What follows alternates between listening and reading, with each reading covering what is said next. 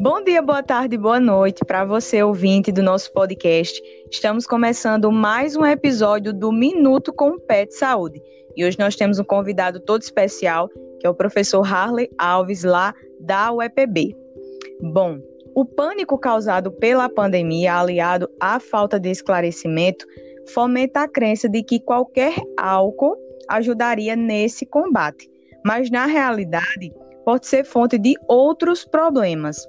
Professor, posso usar o álcool combustível para produto de limpeza contra a Covid-19?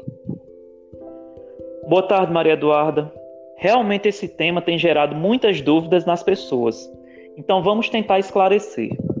A Agência Nacional do Petróleo, ANP, divulgou uma nota sobre os riscos do uso de etanol combustível como produto de limpeza e desinfecção contra o coronavírus e outros agentes infecciosos.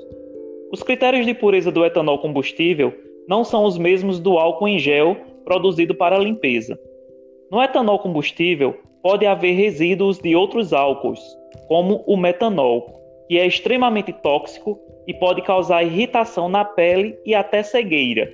Além disso, pode haver resíduos de sais de ferro, cobre, sódio e enxofre que também podem causar irritações.